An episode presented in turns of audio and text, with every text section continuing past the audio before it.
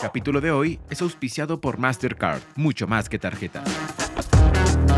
En la lucha contra los ciberdelincuentes tenemos que estar siempre un paso adelante. Ya no es suficiente asegurar cada transacción, debemos generar confianza en cada interacción y proteger todo el entorno cibernético. Conozca más en www.mastercard.com.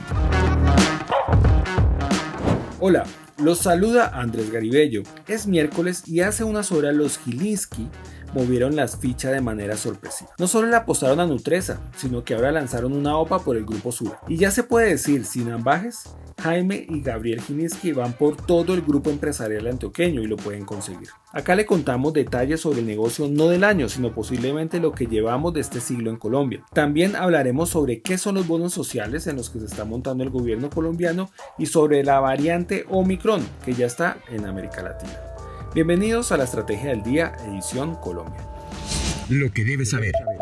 Tres datos para empezar el día. El primero, la tasa representativa del mercado amanece en 4.004 pesos con 54 centavos por dólar. El segundo, el desempleo en Colombia bajó a 11,8% en octubre en el país, en línea con lo esperado por los analistas. En este dato influyó positivamente tres sectores. 1. Actividades profesionales. 2. Industrias manufactureras. 3. Alojamiento y servicios de comida. El tercer dato, la variante Omicron ya llegó a Latinoamérica. Brasil ya tiene dos casos positivos de la variante. Se detectó en una persona que viajó recientemente a Sudáfrica y a su esposa. En Estados Unidos el presidente Biden estaría preparando anuncios de restricciones para viajeros extranjeros. ¿De qué estamos hablando? Desde anoche se está hablando en Colombia sobre la nueva jugada de ajedrez de Jaime y su hijo Gabriel Gilinski al lanzar una OPA de hasta el 32% del grupo Sura. De llegar a ser efectiva la compra de Sura, Gilinski se haría no solo con Nutresa sino con Sura, y de paso estaría comprando casi la mitad de Argos. Es por eso que si cogemos la calculadora podemos concluir que de llegar a ejecutar el plan de los Gilinski, el cual se viene maquinando desde hace dos años, padre e hijo se quedarían con todo el grupo empresarial antioqueño, incluyendo de paso con Bancolombia o por lo menos tendrían a la mano cómo quedarse con estas organizaciones. Solo para que se hagan una idea, Sura tiene el 46% de las acciones con votos de Bancolombia. De esta manera, ese entramado histórico de participaciones que ha tenido el GEA para brindarse se les devolvió como un boomerang. Hoy, por eso mismo, tanto Nutresa como Sura no pueden ni vender ni comprar por la camisa de fuerza que les puso los Gilinski con ambas sopas. Llama la atención que se lanza la compra de Sura tan solo 5 días después de que esa organización anunciara que busca un socio estratégico.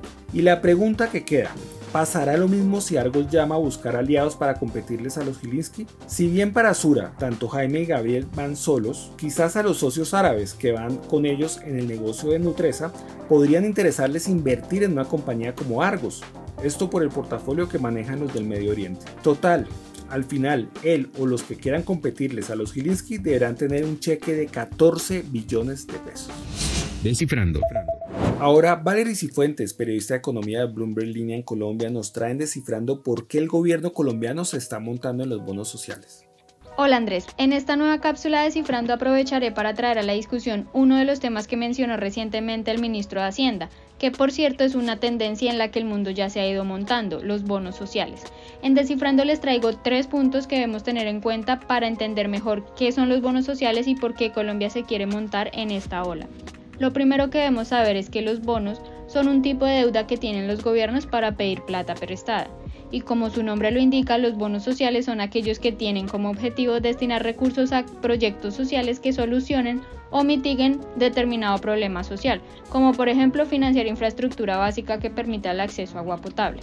Segundo, aunque el gobierno no ha dado mayores detalles de cuánto busca con estos bonos ni qué proyectos financiaría con esos recursos, sí comentó que planean hacer la primera emisión en el primer semestre de 2022, pues ya se ha ido avanzando en su estructuración.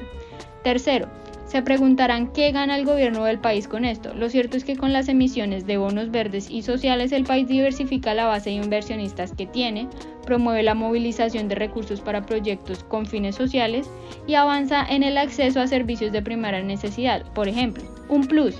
Recordemos que en septiembre el gobierno realizó su primera emisión de bonos verdes, que de hecho fue la primera en la región en realizarse en moneda local. En total, el gobierno logró recoger alrededor de 1,4 billones de pesos para proyectos ambientalmente sostenibles. Eso es todo por hoy en nuestra cápsula Descifrando. Recuerden que nos oímos todos los miércoles. Gracias, Valerie. Los invito a seguir la mejor información de actualidad, economía y negocios en el sitio bloomberlinia.com y en nuestras redes sociales. Regístrese a nuestra newsletter diaria Línea de Partida. Y si quiere que tratemos algún tema en este podcast, escríbame por Twitter a arroba. Y no olvide que acá está la información independiente que une América Latina. Nos escuchamos mañana. Esta fue la Estrategia del Día Colombia dirigido por Andrés Garibello, producido por Arturo Luna y Daniel Hernández. Que tengas buen día.